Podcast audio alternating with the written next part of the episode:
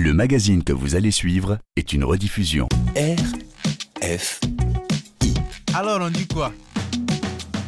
Bonjour, je suis très heureuse d'être avec vous pour ce nouveau numéro de Alors on dit quoi Aujourd'hui, on va parler musique et on va s'intéresser plus particulièrement aux beatmakers. Vous savez, ce sont ces artistes de l'ombre qui composent des prods, c'est-à-dire des instrumentaux et des rythmes pour les stars du hip-hop ou de la chanson. Alors, où est-ce que ces beatmakers vont chercher leur inspiration? Comment est-ce qu'ils arrivent à placer leur prod, à se plier aux exigences des artistes et des maisons de disques? Et est-ce qu'ils arrivent à se faire justement rémunérer? Voilà quelques-unes des questions que nous allons aborder avec mes invités. Avec moi en plateau, Giulio Massidi, producteur, compositeur. Il est connu entre autres pour ses collaborations avec Aya Nakamura, Taïk, Jason Derulo, Fali Poupa et Booba. Excusez du peu, bonjour. Bonjour, bonjour. En studio aussi, Stellon Pitchy, ce beatmaker, ingénieur du son et guitariste, n'est pas en reste puisqu'il a travaillé notamment avec Mokobe et Gradure, mais aussi avec Dajou pour faire un tube dont nous parlerons tout à l'heure. Bonjour Stellon, bienvenue. Yep, yep, bonjour. Et un peu plus tard dans l'émission, nous retrouverons Blick Bassi qui nous éclairera sur la question des droits d'auteur sur le continent africain. Alors on dit quoi Spécial Beatmakers? C'est parti. Alors on dit quoi? Sur RFI.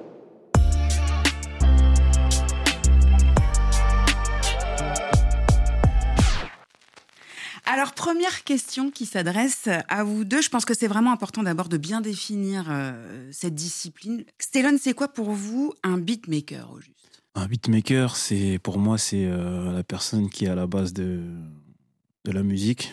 À la base, ça veut dire donc quoi? La base rythmique, Ouais, à la, base, rythmique, mélodie Tout ce qui est euh, mélodie, batterie, tout ce qui est au niveau des instruments. Quoi. Et alors, Julio, qu'est-ce que vous en pensez? Je crois que vous préférez qu'on apporte la précision euh, compositeur. Oui, pour moi, oui, parce que je trouve qu'en fait, euh, le terme beatmaker est un peu réducteur, personnellement, je trouve. Après, je sais que beaucoup acceptent. euh, Moi, ça me dérange pas non plus quand on me, quand on le dit, mais En quoi c'est réducteur? parce qu'en fait, bah, du coup, beatmaker, ça fait très monsieur, le garçon qui a une petite boîte à rythme Ouais. et qu'on appelle juste pour faire des rythmes, tu vois. Alors que la plupart, aujourd'hui, Stellan, c'est un musicien, je suis musicien aussi, et la plupart aussi, comme d'autres euh, confrères euh, avec qui on bosse, euh, qui sont zikos aussi, c'est des musiciens. Donc je pense qu'en fait, aujourd'hui, ça s'étend un peu plus que juste faire euh, des rythmes. La plupart, on... moi, je suis la musique, je suis du solfège, donc c'est vraiment construire des mélodies, construire un son, faire des arrangements, réaliser. Je pense que ça, ça, englobe un peu tout ça.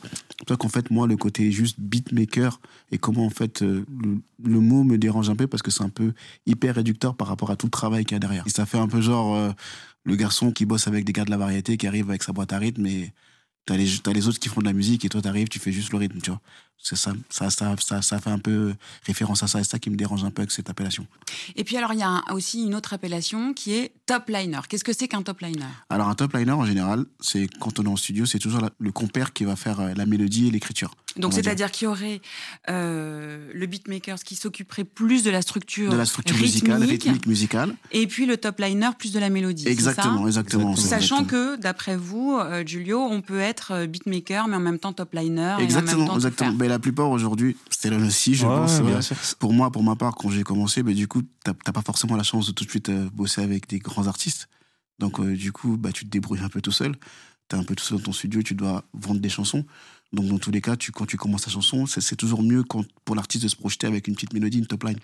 C'est quoi les, les, pardon, les, les beatmakers que vous suivez, vous, en ce moment? C'est qui les, les, les, les- les musiciens qui vous inspirent tous les deux? honnêtement, bah, déjà, il y a Julio, tout clairement. Oui, vous avez une histoire Ouais, tous les deux. hein, Julio hein. et, euh, et Nyadjiko. Mm.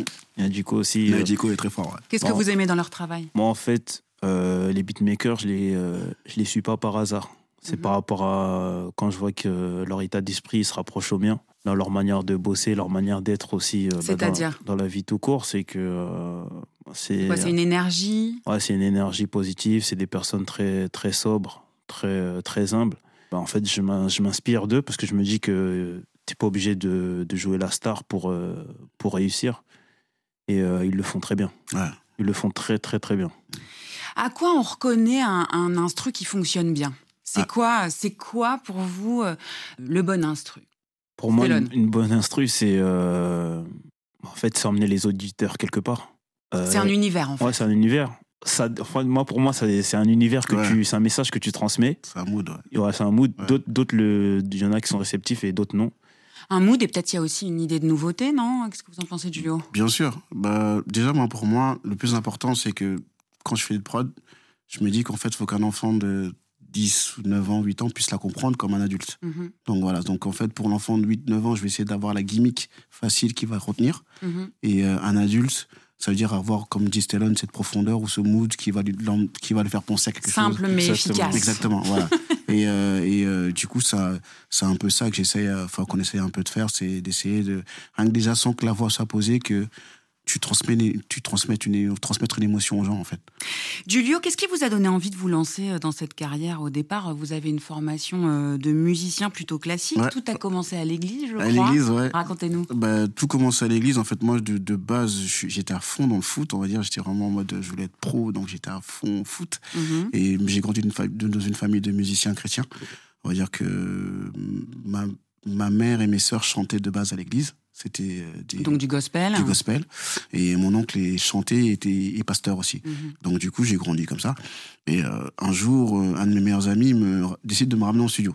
Et il me dit, ouais, moi j'ai envie de faire de la musique et tout, euh, viens voir un peu. Et du coup, je me suis rendu compte, en fait, pour la première fois que j'ai un- mon rapport avec la musique, c'est que quand on arrive en studio, j'entendais tout ce qu'il n'entendait pas. Moi, j'arrivais à l'entendre.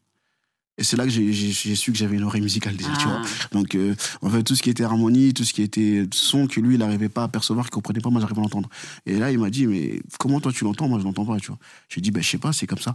Et il m'a dit, ouais, tu devrais, tu devrais essayer de, de pousser un peu parce que tu as une oreille musicale. Et puis de fil en aiguille, vous avez fait du solfège. Exactement. Du coup, Et il y a eu un instrument. j'ai pris, j'ai pris des cours de jazz, voilà, parce que du coup, euh, dès Ouais, que j'ai, jazz. dès que j'ai su qu'en fait que je pouvais, euh, je pouvais, euh, je pouvais euh, faire de la musique, je me suis dit, j'aimerais bien, genre, comprendre ce que je fais. Mhm.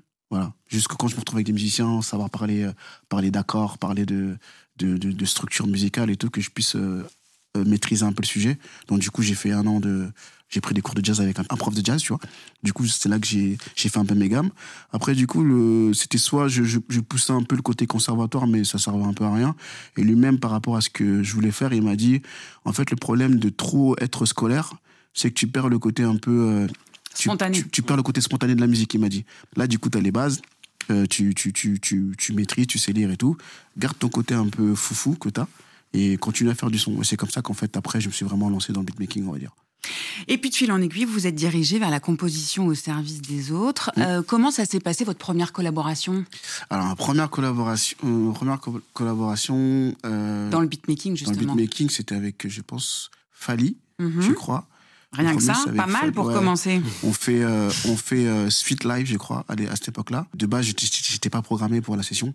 J'étais, je devais juste faire l'ingénieur du son à cette époque-là, juste faire les prises avec lui. Et ce jour-là, euh, Merco, le, le- son DJ de base qui devait faire le son, était absent, il était en retard. Il pouvait pas venir. Ah. Et il avait une base de guitare. Il avait une base de guitare qu'il avait commencé. Et du coup, je lui ai dit, bah vas-y, si tu veux, je peux essayer. Et ben du coup, on a fait Sweet Live. Voilà. Donc des débuts extrêmement prometteurs et puis un jour, un peu plus tard, il y a eu ça.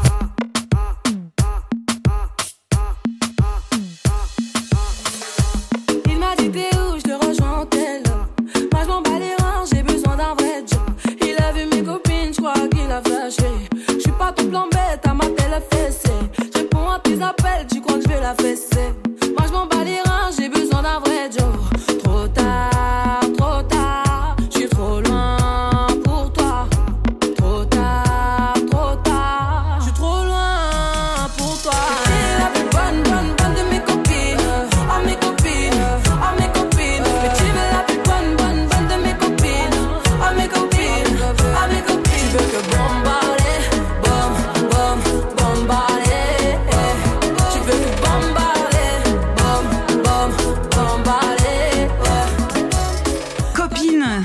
Aya Nakamura dans Alors on dit quoi sur RFI, un titre Julio sur lequel vous avez travaillé 536 millions de vues sur YouTube quand même. C'est une dinguerie.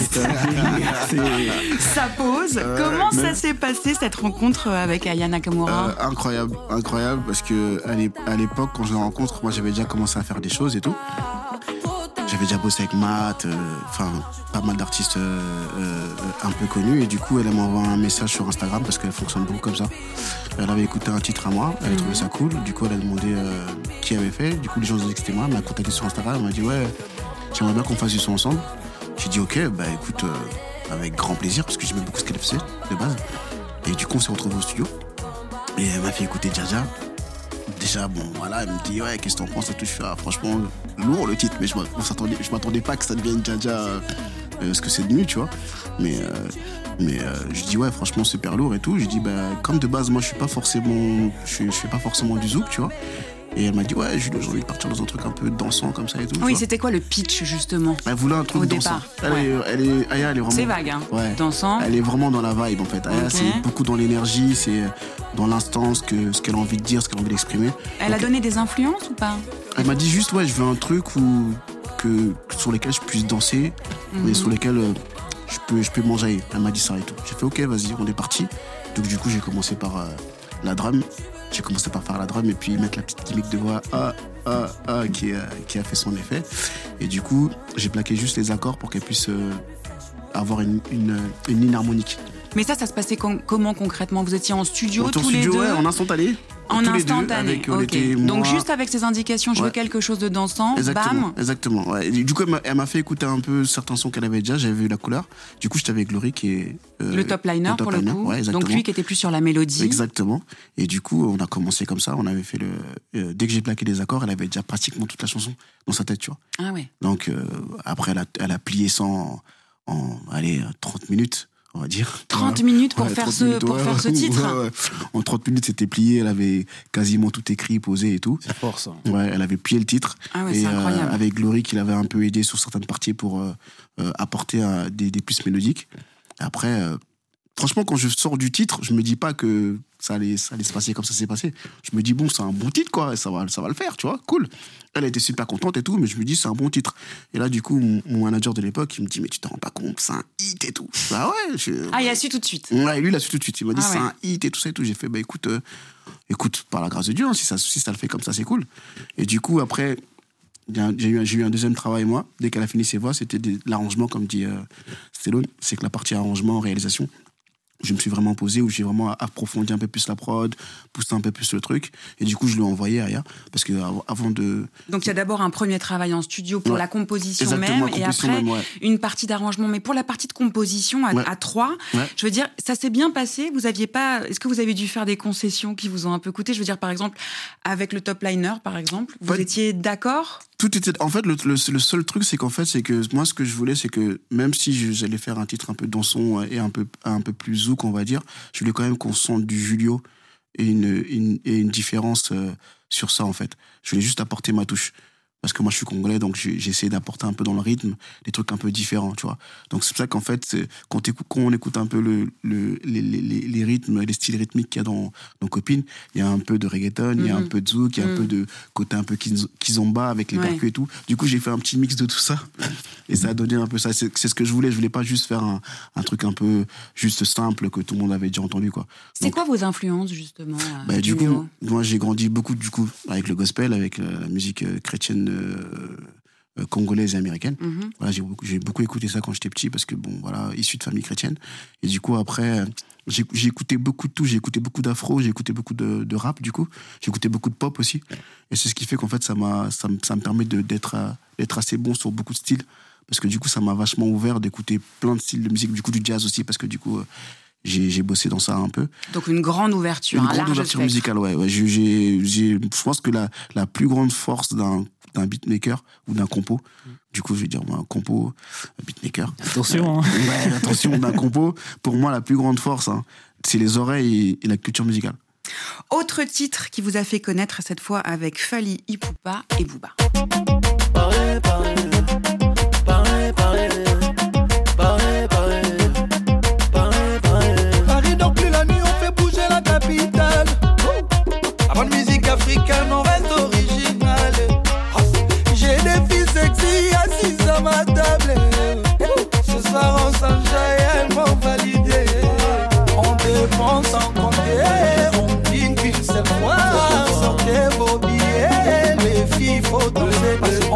monde sans compter.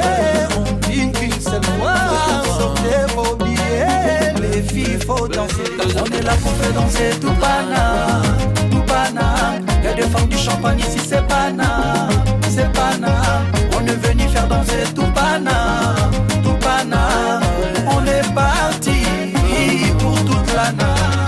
Pose ma calage, je la fixe en insistant. Elle aime que je lui mette dans l'insulte. Coupé, décalé, Afghanistan, je frappe. Respecte-moi, c'est pas une affaire de rap. Je serais pas qui si je roule en lada. Si t'as pas de boule, nada. Kiname, dans Alors on dit quoi spécial Beatmakers, autre rythme, autre ambiance, avec cette fois pas un, mais deux artistes à satisfaire. Yes, yes, yes, yes. Ça n'a pas dû être une mince affaire.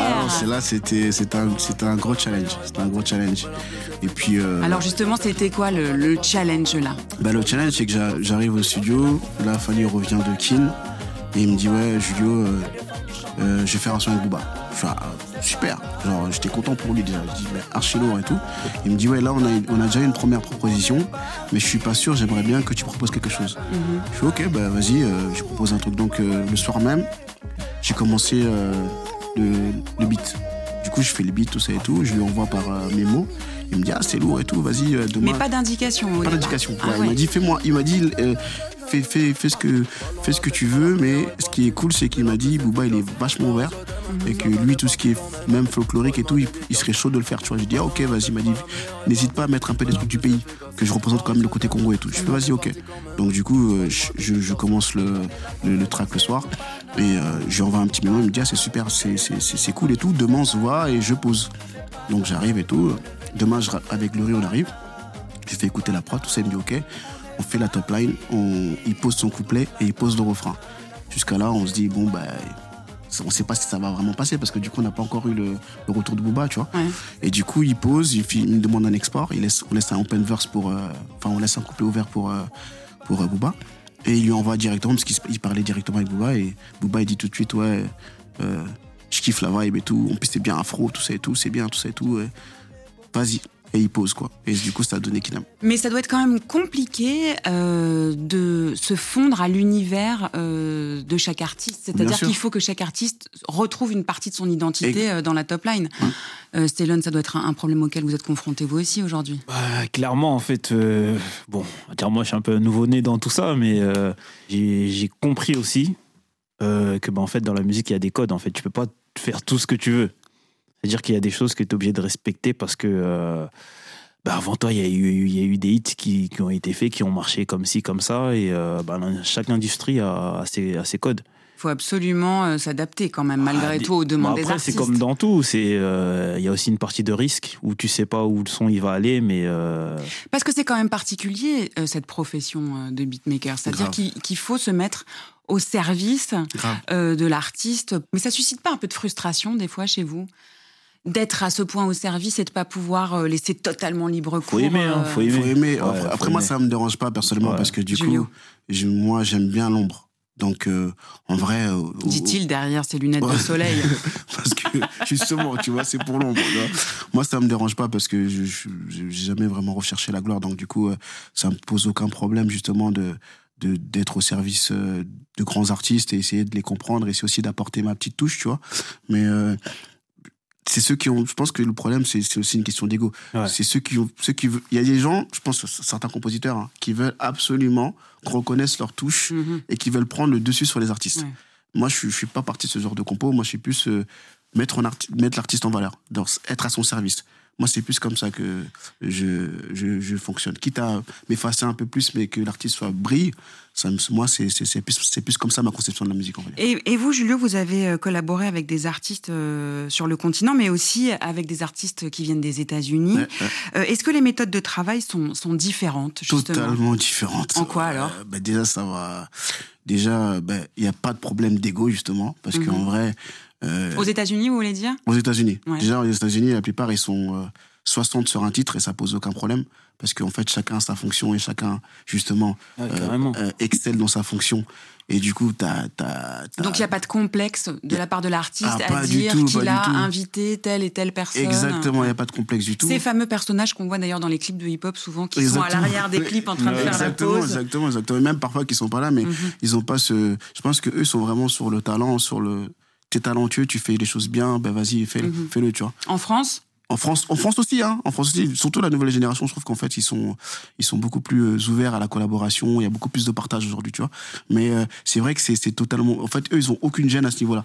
Il n'y a pas de problème de euh, si j'ai fait la top line, euh, si c'est pas forcément l'artiste qui fait la top line, c'est pas ça pose pas un souci du moment que c'est bon, je le chante quoi, tu vois. Sur une chanson, sur une prod, il peut y avoir diversion de, de, de, de différentes top lines ou différentes façons de l'aborder, différentes réals. Et du coup, à la fin, c'est l'artiste qui choisit la version qu'il veut. Donc même si euh, à la finale, tu as bossé le titre et que tu es content et qu'à la finale, euh, tu as, bossé avec un top liner qui a fait une version, mais à la finale, si l'artiste ou si le label n'est pas content de, de cette version-là, euh, même si ça tue, hein, c'est pas celle-là qui sera pris. Il n'y a, il y a- aucun problème à avoir une concurrence sur le fait que vous êtes plusieurs beatmakers à bosser Ouais. sur le même titre. C'est sur l'excellence. Ouais, et à la finale, c'est celui qui sortira la meilleure version qui, qui, qui, qui, qui, qui aura le Saint Graal. Quoi. Alors, est-ce qu'il y a une méthode à suivre euh, qui s'appliquerait euh, pour euh, toute la construction des morceaux? C'est-à-dire, on commence par euh, le couplet, après le refrain, euh, la structure rythmique. Il y a une recette ou vous changez à chaque fois? Je m'adresse à tous les deux, hein. Céline et Julio. Moi, pour moi, oui, quand même. Moi, pour moi, je pense qu'il y a une recette. C'est Moi, quoi la recette Moi, je dirais le refrain. Ouais, le refrain. Le Moi, refrain. comme Ah ça, ouais. ouais, je commence toujours par le refrain. Ouais. Ok. Ouais, je commence, j'essaie de commencer par le refrain.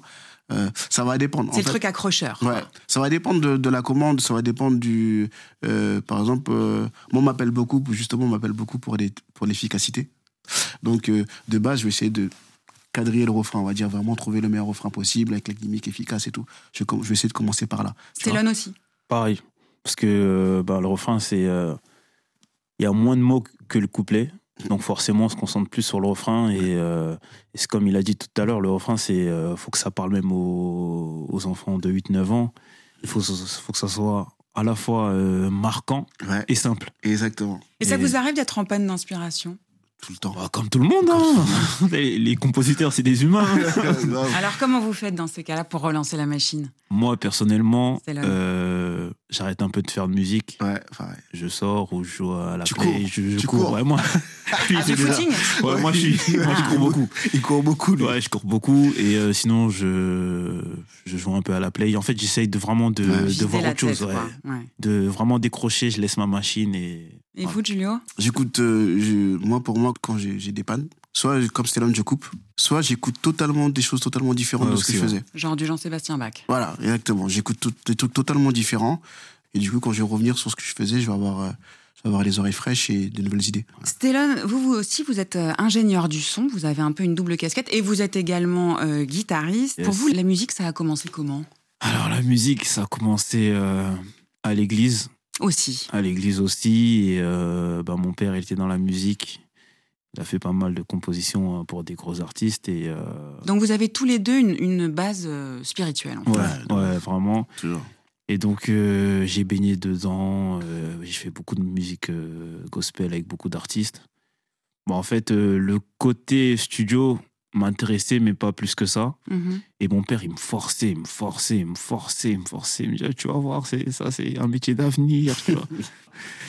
Et en fait, je comprenais pas pourquoi mon père, il. Il insistait. Ouais, il- mais en fait, je pense que. euh, Ça a été quoi le déclic alors justement pour se lancer dans la- une carrière musicale? Euh, le déclic, c'est. euh, en fait, j'en ai pas vraiment eu, mais. euh, En fait, il l'attend toujours. en, en fait, c'est inné, en fait. C'est au fur et à mesure que, que j'avançais. On va dire que je touchais le piano, j'arrivais à faire des notes, des mélodies, je touchais la guitare, j'arrivais. Ah, me donc suis une dit, facilité quand même. Ouais, et je me suis dit, bah, peut-être que c'est vraiment ma voix. Et qu'est-ce qui vous a donné envie de devenir beatmaker? Franchement, mon père, hein, parce que mon père, il a- à l'époque, il avait déjà les boîtes à rythme et Ah ouais. tout. Il avait, déjà les, il avait déjà des instruments chez moi. Et quand t'es petit, en fait, t'aimes bien taper surtout. À l'époque, ça, c'était sur Atari. Donc, Ouais. c'était vraiment les tout débuts, les premiers cubas en noir et blanc. et euh, non, franchement, euh, en fait, mon père, ça a été un entraîneur à vie, en fait. Et comment ça s'est passé alors la première collaboration? Bah, comment, comment on a entendu parler de vous? C'est vous qui êtes allé démarcher des artistes euh, ou alors pour bah, en proposer fait, une prod ou alors euh, Clairement, j'avais euh, j'avais un concept qui s'appelait training. mhm. Et je faisais des, des instrumentales bah, avec ma guitare. Je faisais beaucoup de musique congolaise jusqu'à aujourd'hui même. Et euh, ce que moi je faisais, j'essayais de, de mettre un peu de, de pop dedans, euh, de musique de cowboy, de, des notes assez différentes. et, euh, Et ben c'est comme ça que je me suis fait euh, remarquer jusqu'à j'ai eu ma première grosse col- collab. Ça n'a pas été un artiste, ça a été bah, Canal Plus pour une, une série. Et euh, tout est parti de là. Je crois que vous avez un, un petit morceau à, à nous faire découvrir à, l'antenne euh, avec votre guitare que vous avez emmenée. Ouais, ouais. Bah, en fait, c'est un titre qui s'appelle. euh, bah, en fait, c'est une série de- d'instrumentales que je sortais qui s'appelle Training. Et il y a- Training comme entraînement. donc. Ouais, bah, tout simplement. Mais de base, en fait, c'est parti de là. Je l'ai fait, j'ai fait ce, ce son et euh, j'avais pas de titre. Et donc, j'ai marqué Training. C'est un bon début. Ouais, ouais. Alors les auditeurs se rendent pas bien compte, mais il faut quand même préciser que sur votre guitare sont suspendues deux petites peluches, un petit nounours et puis euh, qu'est-ce que c'est l'autre, un petit, Un petit Ouais, léopard. Un petit nounours, léopard. ouais. c'est des poires de bonheur, j'imagine.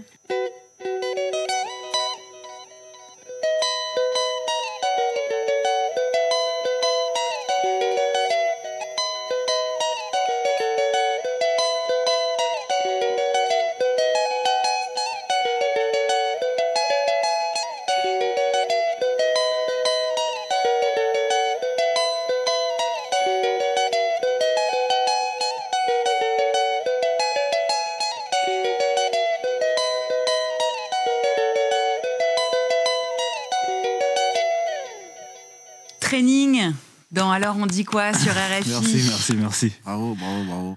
Alors ça c'était au début et puis quelques années plus tard, il y a eu une collaboration avec Dajou. Yes. Euh, vous avez créé ensemble un titre, un tube, on Ouais. pourrait dire, qui s'appelle Ambassadeur, avec quand même 65 millions de vues, s'il vous plaît, Euh, 65 millions de vues sur YouTube. Ça impose le respect quand même. Est-ce que vous vous attendiez à, à un tel succès? Honnêtement, je m'y attendais pas. Et euh, je m'en rappelle euh, quand j'ai reçu l'appel, le lendemain, j'ai appelé Julio. j'ai appelé Julio et j'ai dit ouais non il y, a il y a un truc de ouf et tout. Ça a été quoi votre réaction, Julio? Très content pour lui. Ouais il était il était archi content Ouais, et tout. Il m'a dit mais non ça tue et tout. et du coup euh, en fait moi je t'ai mis dans le bain directement. Et je dis ouais mais comment ça se passe et tout les contrats tout ça moi je sais pas Ah et oui. tout un lundi. Voilà je. Et je- comment il avait entendu parler de vous?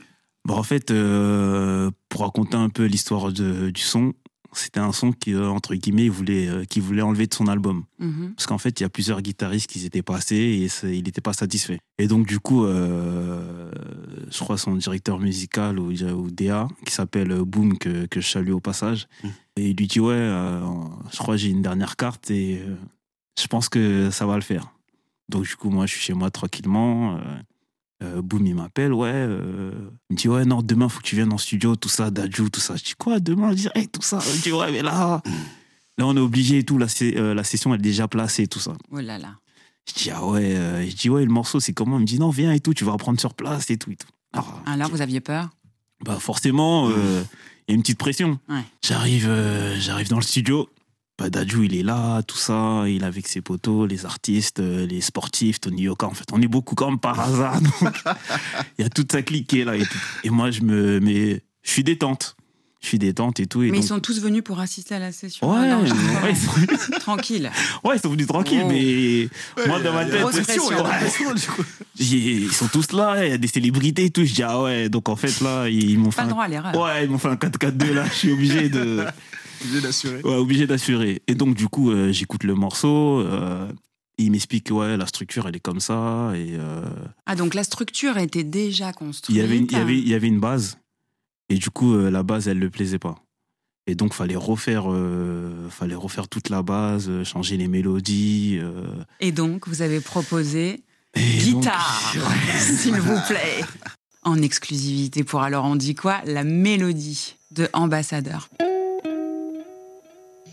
Música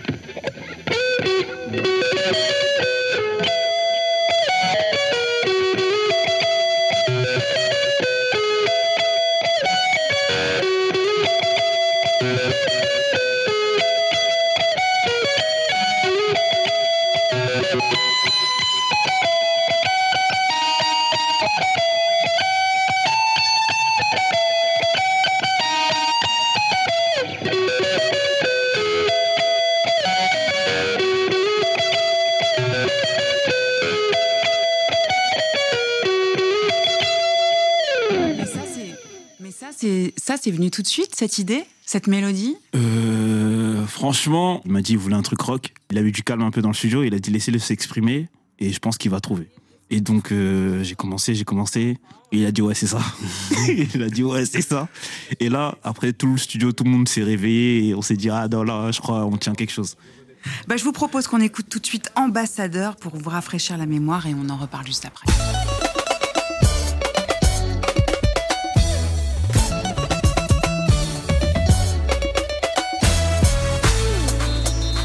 Bobanga te. Naza na nzela. Prince dage ambassadeur ya mboka. Oh, merci nzambe olongoli ngai na range bandoki oyo. Merci nzambe okaboli ngai na range bapeti oyo. Nzoto na nga liyebo soki bosimbi nga nakopanzana nzoto na nga liyebo soki bosimbi nga Mm, katanga na gauche katanga na droite je m'appelle dadou je suis l'enfant du pays. Mwana madalide avec juna danana. J'ai chanté la musique avant d'écrire. Je suis devenu berceuse avant d'aller dormir africain est dans l'excès. Ah, tout le monde sait. Abuse au mariage de son frère. Ah le fils de ma mère. Elle-même la fille de son père. La malamé qui m'envoie. Katsuku Brakataka Mm, tout le monde sait. Oh lolo africain dans l'excès. Oh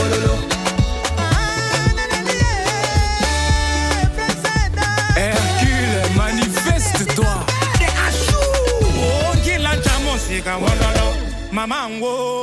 Ambassadeur, un titre de Dajou composé par Stellon Pitchy à la guitare. On parle aujourd'hui des beatmakers dans Alors on dit quoi?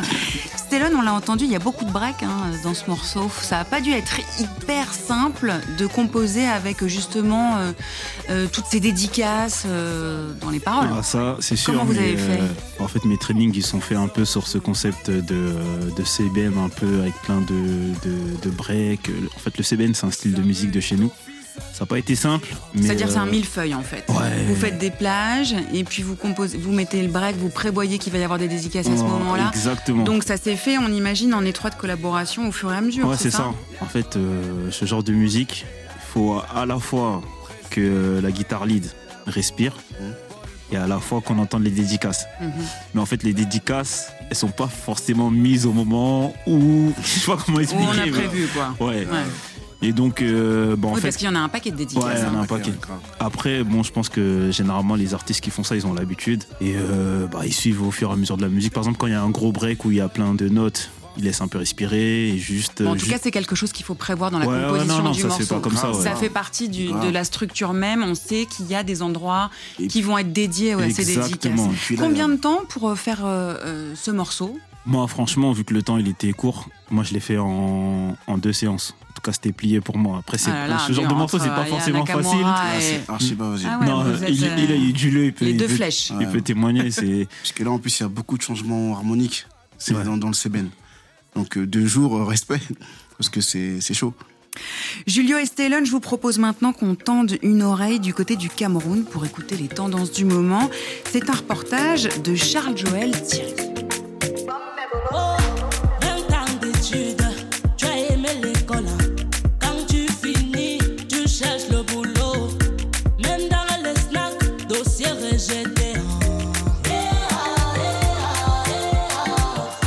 Je vous dis chacun sa chance, ou qui verra, vous répondrez Chris M. Derrière ces tubes se cachent pourtant des mains presque invisibles ayant contribué à la production et la promotion de ces succès musicaux. Teddy Beat, à l'état civil, Ivan Teddy Momha, fonction beatmaker est l'homme qui y signe la composition des accords et l'instrumental. Déjà vu que moi je ne viens pas de cette région parce que Chris elle est originaire de l'Ouest, moi je suis originaire du littoral, donc il a fallu que j'apprenne, il a fallu que je m'imprègne de cette culture-là. J'ai écouté du talent André Marie, j'ai écouté de Takam 2, j'ai écouté Kuchambanda, j'ai écouté Kengo de Froid, J'ai beaucoup écouté ces sonorités. Maintenant, moi, ce que je veux apporter dans ça, c'est le côté fou, là, le côté fusion, le côté jeune, le côté Android, entre guillemets, 3.0.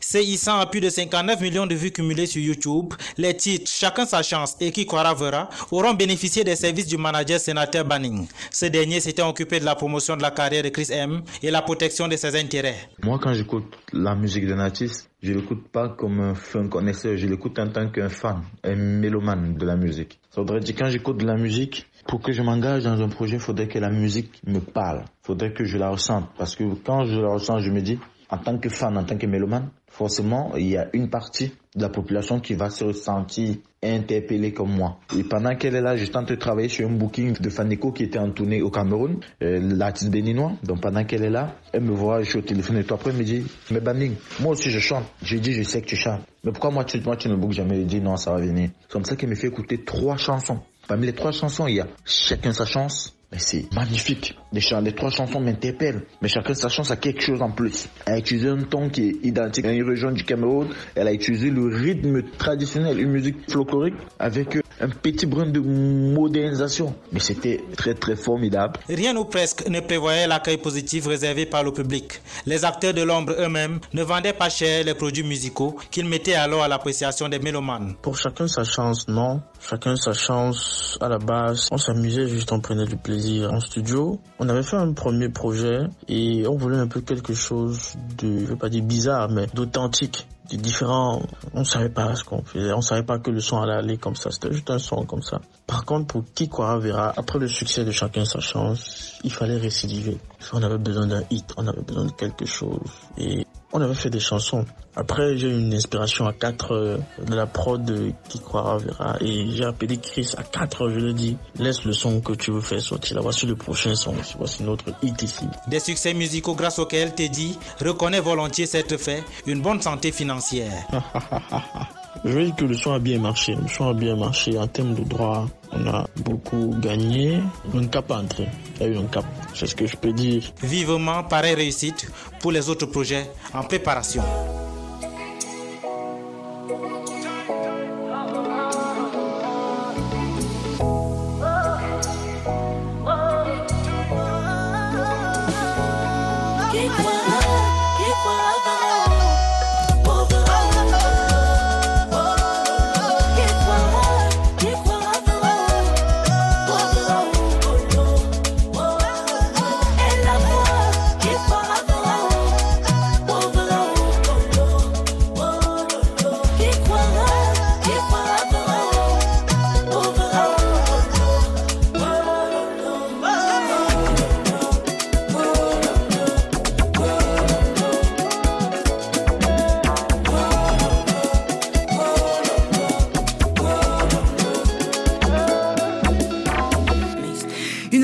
Ce reportage, Stellon, Julio, vous connaissez euh, ce beatmaker euh, camerounais, Teddy Beat? Personnellement, non. Non, je connais pas. Je connais pas non plus, mais Bon. euh, très cool. En tout cas, il évoque euh, sa bonne santé financière. Il faut dire qu'au Cameroun, il y a l'équivalent de la SACEM euh, qui assure les droits d'auteur pour les artistes. Mais c'est hélas euh, pas le cas partout, je crois. Blick Bassi, bonjour. Oui, bonjour. Alors, vous êtes chanteur, auteur, compositeur et producteur. Est-ce que vous, vous avez souvent fait appel à des beatmakers pour vos titres? Euh, Jusqu'ici, j'ai pas beaucoup travaillé avec des beatmakers, mais sur mon dernier album, j'ai travaillé avec un, un jeune euh, compositeur avec lequel euh, je travaille depuis quatre années, quatre ans bientôt, et donc ce jeune, il est beatmaker aussi, mais il est surtout un arrangeur, un producteur, et donc oui, euh, lui, il a été sollicité, mais sur d'autres projets qui sont pas forcément des projets euh, issus de, des albums que je compose, sur des projets de danse par exemple que je fais, ou sur la composition de musique, de films pour d'autres projets aussi sollicités. Je travaille avec pas mal de beatmakers, oui. Alors, j'ai évoqué à l'instant qu'au Cameroun, il y a la SONACAM, c'est la Société nationale camerounaise de l'art musical, c'est un peu l'équivalent de la SACEM. Donc, est-ce que ça marche vraiment, cette structure, pour euh, euh, les droits d'auteur? En fait, je pense que il est très compliqué que les sociétés de gestion collective fonctionnent normalement dans ces espaces parce que je pense que pour qu'une société de gestion collective puisse réellement fonctionner, il faudrait qu'il y ait des acteurs qui comprennent les enjeux. Mhm. Et pour cela, quand je parle d'acteurs, je parle notamment des éditeurs. On regarde même ailleurs, ce qui s'est passé, c'est que euh, pour que la SACEM existe réellement, c'est parti d'abord des éditeurs, c'est-à-dire des gens qui étaient des managers des œuvres pas forcément des artistes, mais de l'éditeur est vraiment le manager de, de l'œuvre même, et donc euh, euh, du produit issu euh, de la création de quelqu'un qui n'est pas forcément un artiste-interprète. Et à partir du moment où il y a des gens qui ont une meilleure compréhension donc du fonctionnement et surtout ont intérêt à ce que la société de gestion collective marche, marche normalement, alors là, là, il y a une vraie dynamique qui provient des acteurs du terrain, ce qui n'est malheureusement pas encore le cas dans la majeure partie de ces pays. Et du coup, les sociétés de gestion collective, malgré parfois la dynamique euh, positive qui les anime, la réalité est complètement différente parce que il faut dire aussi que pour pouvoir avoir une répartition qui a du sens, il faudrait qu'il y ait des outils qui permettent d'aller identifier les œuvres dans toutes les radios, dans tous les espaces de diffusion. Et à partir du moment où on peut récupérer les datas qui peuvent dire que à telle heure, voilà telle chanson qui est passée, tel artiste de Chris M, composé par tel autre et avec tous les métadonnées derrière, on peut alors pouvoir faire une répartition qui ait du sens. Quoi. Malheureusement, ces outils n'existent pas encore aujourd'hui et du coup, les soucis de gestion collective essayent tant bien que mal à, à faire leur travail, mais c'est toujours pas. Je pense qu'il faut encore énormément de travail aujourd'hui pour que les, les créateurs puissent réellement vivre de leur métier dans ces différents espaces. Et pour le streaming, ça se passe comment? Et pour le streaming, c'est encore plus compliqué puisqu'aujourd'hui, quand on parle de streaming, le streaming est lié déjà au débit de- du consommateur. C'est-à-dire au Cameroun aujourd'hui, par exemple, la consommation d'Internet normale pour un Camerounais, pour les Camerounais moyens est de 1500 francs CFA. Ça fait même pas 2 euros. Et le débit ne fonctionne pas réellement bien. Donc, du coup, l'un des moyens d'écoute de, la musique aujourd'hui, c'est plus le téléchargement et la distribution et le partage des fichiers à travers euh, les, les, les, applications comme euh, WhatsApp et autres. Du coup, le streaming a du mal et surtout un streaming qui rapporte puisque bien sûr il y a la présence de Boomplay et quelques autres euh, comme Audiomack et etc. Mais malheureusement, ces acteurs pour le moment ne rémunèrent pas les, royalties auprès des artistes interprètes ou auprès des producteurs. Donc du coup, il faudrait déjà pouvoir établir une euh, un débit internet qui permet réellement aux gens non seulement de pouvoir euh, surfer et pouvoir à un moment donné participer à la production de ressources à travers leurs écoutes sur les plateformes qui rémunèrent, ce qui n'est toujours pas le cas aujourd'hui. Donc c'est le, le, le streaming et donc les royalties pour les artistes, c'est encore très très très compliqué. Alors vous faites des séminaires hein, pour expliquer aux artistes comment se protéger et faire valoir leurs droits euh, sur le continent. Est-ce que vous avez le sentiment qu'il y a beaucoup d'artistes qui se font avoir encore aujourd'hui, euh, notamment sur la question de leurs droits d'auteur et sur la façon dont ils se font euh, euh, rémunérer pour, pour leur création Oui, complètement. C'est-à-dire à partir du moment où on a euh, des espaces où la structuration, euh, la question de structuration sont encore vraiment euh, presque inexistantes, mais surtout, je pense que euh, beaucoup de, de créateurs aussi ne font pas la démarche et ils sont parfois pressés parce que c'est très compliqué de gagner sa vie et donc on, on saute à la première occasion, même lorsque on sent que les choses ne sont pas en train de se faire comme il se doit. Donc malheureusement, bah, Trop de tout le monde précipitation. Absolument, mais aussi des différents. La notion de production est- n'est pas toujours la même qu'en Europe, puisque on voit que la majeure partie des gens qui financent la production des albums ne sont pas forcément des gens qui comprennent le métier. C'est des gens qui ont peu de thunes et qui ont envie d'aider parce que, comme l'expliquait dans le reportage tout à l'heure, un monsieur qui écoute la musique et qui dit ah moi j'aime bien ce titre, j'ai un peu d'argent, je vais un peu, je vais essayer de, de, de financer cet artiste parce que j'aime, mais derrière il faut une vraie compréhension de la production, c'est-à-dire quels sont les différents canaux de diffusion, les différents canaux de distribution, la rémunération provient d'où? Quand on parle de 360, qu'est-ce que ça veut dire? Quand on parle de booking, qu'est-ce que ça veut dire? Quand on parle de licence, quelle est la différence entre un artiste et signé en licence? Qu'est-ce que ça veut dire? Donc, on se rend bien compte que malheureusement, il n'y a pas encore vraiment de professionnalisation des métiers et que Mhm. Bah, à partir de ce moment, bah, les gens essayent de survivre et que ceux qui ont un petit billet peuvent acheter des choses qui ne sont pas forcément achetables. Et du coup, ça devient, ça, ça vient complexifier un peu ces différents écosystèmes. Et c'est pour cela que je pense que la formation est essentielle aujourd'hui pour ces différents espaces. Oui, il faut se former et s'informer. C'est ça le, le conseil que vous donnez aux nouvelles générations. Absolument, parce que ce n'est qu'à travers la formation et la professionnalisation de tout l'écosystème, en fait, que une société de gestion collective pourra finalement fonctionner, puisqu'à partir du moment où les créateurs se rendront compte que l'argent qu'ils perdent en n'étant pas affilié et, par le fait que les sociétés de gestion collective ne fonctionnent pas normalement, s'il gagnait réellement cet argent, sans parler notamment de la copie privée, en fait, il le vivrait, mais de manière royale. Quand ces acteurs-là vont comprendre ça, je pense que derrière, et en plus avec l'arrivée de quelques éditeurs, il y aura peut-être une pression qui pourra faire en sorte que l'écosystème tout entier se mette réellement en marche, puisque même pour le pays, c'est une économie en perte, puisque les- on sait bien que les études culturelles et créatives sont une économie réelle. Et comment est-ce que on peut arriver à les faire fonctionner? Il faudrait aussi sensibiliser, je pense, les institutions. Stellon et Julio, une réaction à, à ce qu'on vient d'entendre. Est-ce que vous avez déjà été confronté à ce type de problème de, de droit d'auteur? Bien sûr. Bien sûr. Julio Oui, euh, souvent. C'est-à-dire vous avez produit pour euh, des artistes qui vous Mm. ont pas rémunéré Ça arrive encore. hein. Ah. oui. Le cadre législatif est pas encore euh, bien, bien en, ficelé. En fait, le problème, c'est, comme, comme le dit un peu, après, c'est, le problème, c'est souvent, euh, quand tu commences à passer des promotions, tu as toujours quelqu'un, généralement, qui t'introduit Mhm. euh, à l'art- au grand artiste. Qui prend ou- son petit pourcentage. Voilà. Donc, voilà. Et en fait, ça va dépendre de, de la personne qui va t'introduire. Mhm. Si cette personne-là est plus une personne honnête et qui va t'expliquer le business et t'expliquer un peu comment ça se passe et comment tu peux t'y retrouver d'une manière intelligente, Mm.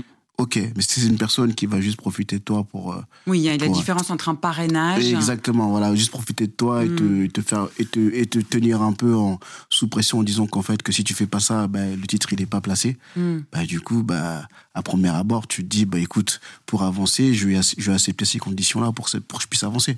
C'est quoi la répartition d'une manière euh, générale, euh, euh, la répartition des droits sur un titre, par exemple, pour un beatmaker?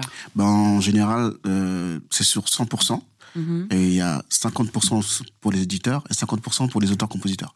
Voilà. Les Euh, auteurs-compositeurs. les, les auteurs-compositeurs. Donc que vous vous répartissez Exactement. de manière équitable. Exactement. C'est-à-dire autant pour le top liner que, Non, par le, exemple. le top liner, il a toujours, il a toujours un tiers, un tiers ou un quart de la chanson. Enfin, j'imagine que vous touchez plus si vous vous occupez de la globalité du morceau. Exactement, bien sûr, bien sûr. Mais euh, moi, je suis toujours pour, un, par- pour un- une répartition saine. Donc, essayer de que tout le monde s'y retrouve et essayer aussi de, de comprendre aussi le business actuel. C'est-à-dire qu'en fait, aujourd'hui, quand si tu veux aussi avancer, et avoir des placements sur des gros, il y a aussi des concessions à faire. Il y a des choses à donner, à céder pour que tu puisses Lâcher des points lâcher aux des autres, points euh, pour que tu puisses pour que tu puisses euh, y arriver quoi. Donc ça c'est le quotidien. Alors, pour conclure cette émission, c'est quoi le prochain tube pour vous en 2024, euh, Stellon Franchement, le prochain. Genre, je vais refaire un, sûrement un training. Mais euh, je suis sur euh, une artiste euh, qui se développe bien du côté du, euh, du Watibé avec Dawala. Euh, le Watibé qui se lance dans la K-pop en Corée du Sud. Et, euh, et je Ah suis ouais. sur pas mal de morceaux avec elle. Et euh, franchement, là, je Un autre univers. Ouais, mais c'est. Excitant. Je kiffe. Franchement, je kiffe. Et vous, Julio? Euh, Projet pour 2024 ben, L'album de Bianca Costa, euh, mon, mon artiste, en qui je crois beaucoup.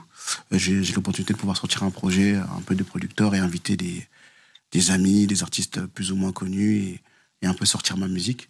Donc ça va être un peu ça, euh, 2024, ça va être un peu se sortir des, sortir des titres euh, directement en, mode Massidi, quoi. Voilà. Eh ben, on vous souhaite bonne chance à tous les deux. Merci beaucoup euh, d'avoir participé à cette émission spéciale Beatmakers. Merci aussi à Beverly Santou qui m'a aidé à la préparer, à Mathieu Degueldre à la réalisation. On se retrouve la semaine prochaine donc, mais on se quitte en musique avec une petite exclusivité de Stellon encore. Ah ouais. À très vite.